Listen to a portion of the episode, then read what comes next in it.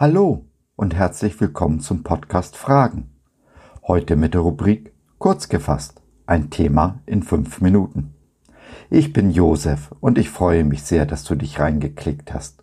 Schön, dass du dabei bist. Wir haben die Wahl.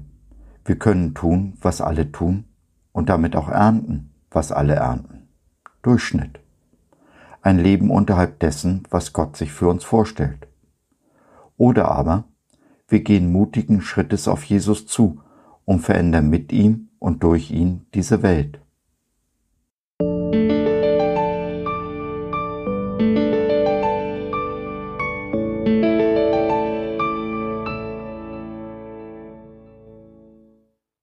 Ich kann das nicht, oder? Gedanken zum Römerbrief, Kapitel 7. Wie wir in der Kraft Jesu Unmögliches vollbringen. Ich elender Mensch, wer wird mich erlösen von diesem Leib des Todes? Römer 7, Vers 24. Der Apostel Paulus spricht im siebten Kapitel des Römerbriefes über das Gesetz. Er weiß, dass das Gesetz gut und heilig ist, er selbst aber nicht in der Lage ist, das Gesetz zu halten, weil in seinen Gliedern die Sünde herrscht. So bringt ihm das, was eigentlich gut ist, den Tod. Jesus aber ist gekommen, uns das Leben zu bringen. Auch der Weg zu Jesus, zum Leben, führt über den Tod. Wie Paulus in Vers 4 feststellt, sind wir dem Gesetz getötet und gehören jetzt in der Kraft der Auferstehung zu Jesus, leben in seiner Gnade, damit wir ihm, Gott, Frucht bringen. So bringt das Gesetz den Tod, die Auferstehung aber Gnade. Sie setzt uns frei, Gottes Willen zu tun in der Kraft des Heiligen Geistes, nicht aus den Buchstaben des Gesetzes. Und so bringen wir Gott viel Frucht. Ich denke, jeder, der in Jesus sein neues Leben gefunden hat, der frei wurde vom Gesetz, spürt tief in seinem Herzen den Wunsch, dem Vater Frucht zu bringen. Das ist völlig normal, denn es entspricht dem Willen Jesu. Die Früchte, die wir bringen, verherrlichen den Vater.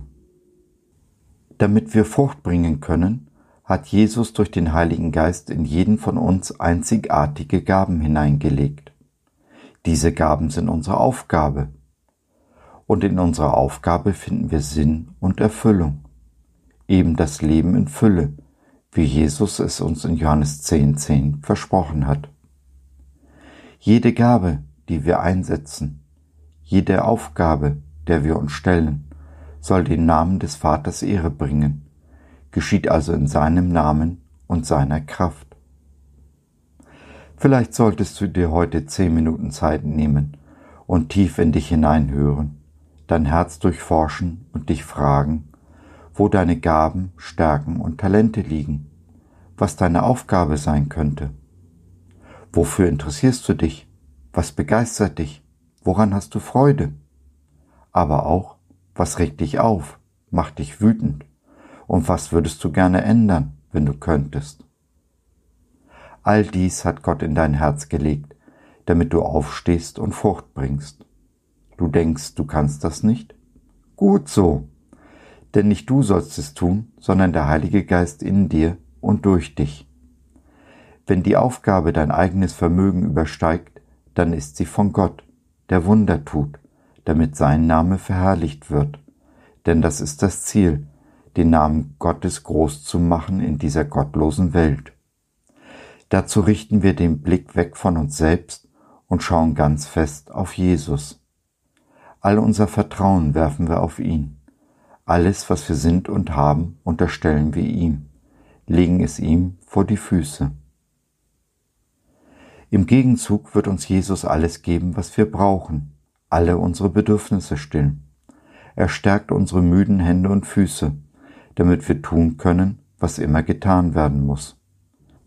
Und wie die ersten Jünger nach Jesu Auferstehung die ganze damals bekannte Welt auf den Kopf gestellt haben, so ruft uns Jesus heute dazu auf, diese Welt zu verändern, sie ein ganzes Stück besser zu hinterlassen, als wir sie vorgefunden haben.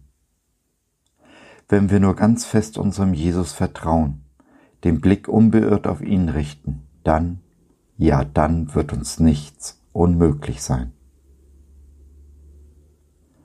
So, das war's für heute. Ich hoffe, du hattest Freude und konntest etwas mitnehmen. Wenn du noch Fragen hast oder mit uns in Kontakt treten möchtest, dann besuche uns doch im Web www.gott.biz. Hier findest du auch den Blog Fragen und die Community Jesus at Home. Schau rein, lass von dir hören. Ich würde mich sehr freuen. Bis dahin, dein Josef.